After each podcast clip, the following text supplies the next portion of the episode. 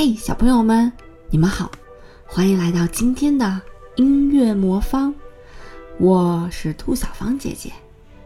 我们今天继续要讲丑小鸭的故事。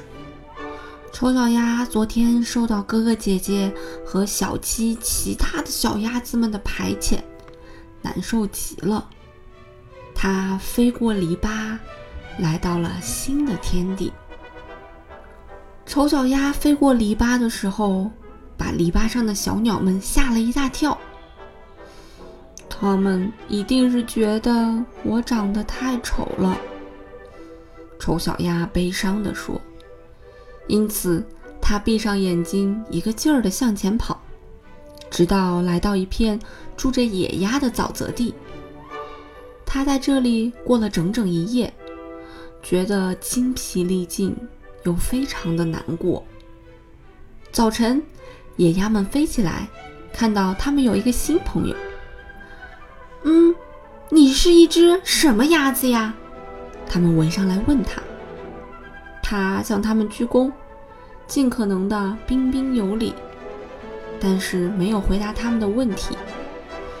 你丑得出奇，但是。只要你不打算和我们家哪一个结婚，这也没什么关系。”野鸭们说道。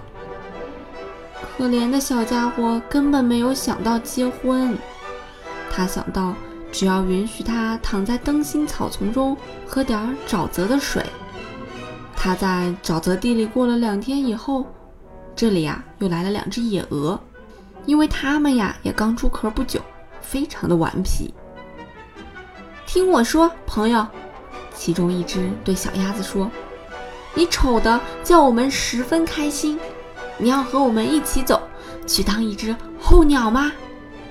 离开这儿不远处还有一片沼泽地呢，那里呀有一些美丽的野鹅，全都没有结过婚，你可以在那里找一个老婆。你丑成这个样子，说不定在那儿能交到好运呢。”中响了两声，那两只野鹅落到灯芯草丛中，死了。水被雪染得鲜红。啪啪，枪声啊，又响起来了，回荡得很远。整群整群的野鹅从灯芯草丛中飞了起来，枪声从四面八方响个不停。因为猎人把沼泽包围住了，有些人甚至坐在树枝上俯视着灯芯草丛。枪的蓝烟像云一样弥漫在黑树上空。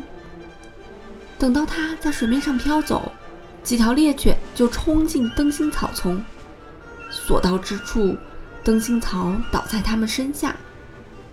他们把可怜的小鸭子吓得真够呛。丑小鸭把头扭过来，藏到翅膀底下。这个时候，正好有一条可怕的大狗离它很近很近的走过。它张开了大嘴，舌头从嘴里耷拉下来，眼睛发出吓人的闪光。它把它的鼻子都快顶到小鸭子的身上了。它露出了尖牙齿，但接着，它碰也没碰小鸭子。就划水走了。啊，小鸭子叹了口气：“我这么丑，真是谢天谢地，连狗都不咬我呢。”过了很久很久，它小心翼翼地向四周看了一看，发现猎人和猎狗都走开了，才离开了这片沼泽地。它跑过田野，跑过牧场，直到刮起了暴风雨。天快黑的时候，他来到了一间可怜巴巴的小农舍。这个小农舍歪歪斜斜的，好像要倒下来一般。他在暴风雨里摇摇晃晃。丑小鸭再也走不动了，它在农舍旁边蹲了下来。农舍里住着一位老太太、一只公猫和一只母鸡。女主人把公猫叫做我的小儿子。而母鸡呢，因为腿短，所以叫它矮脚鸡。第二天早晨，丑小鸭被发现了，公猫开始咕噜咕噜的叫着，母鸡也开始咯咯的喊着。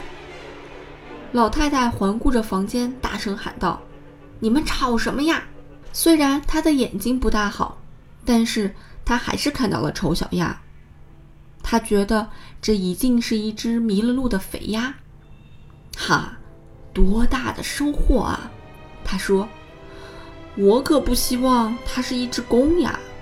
如果是一只母鸭，那我就有鸭蛋可以吃了。”于是，丑小鸭得到允许，留下来三个星期接受考验。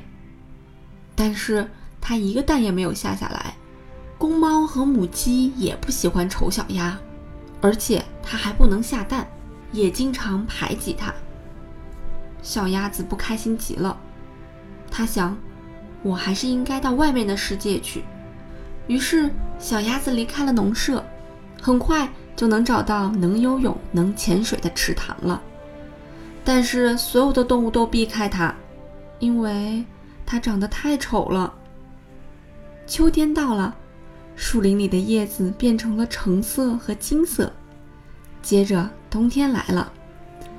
叶子一落下来，风就把它们接住，让它们在寒冷的空气中打转。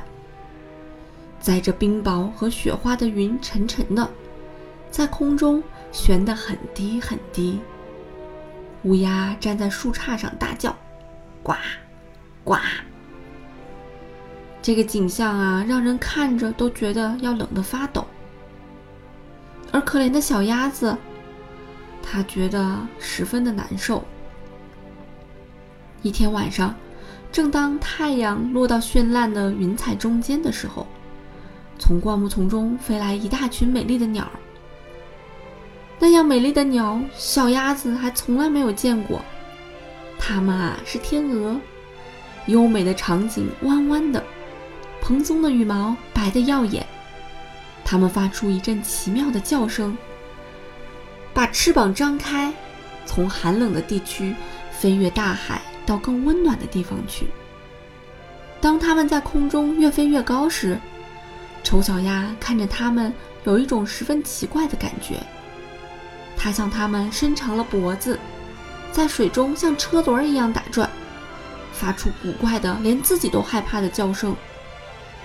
它能忘掉那些美丽快活的鸟吗？它也不知道这些鸟的名字。也不知道它们要飞到哪里去，但是它很想变成和它们一样的鸟。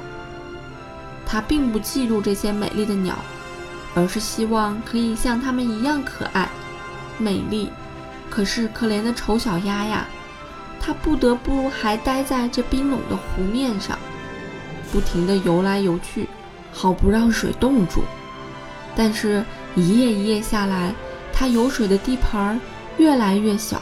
越来越小，后来它几乎动不了了。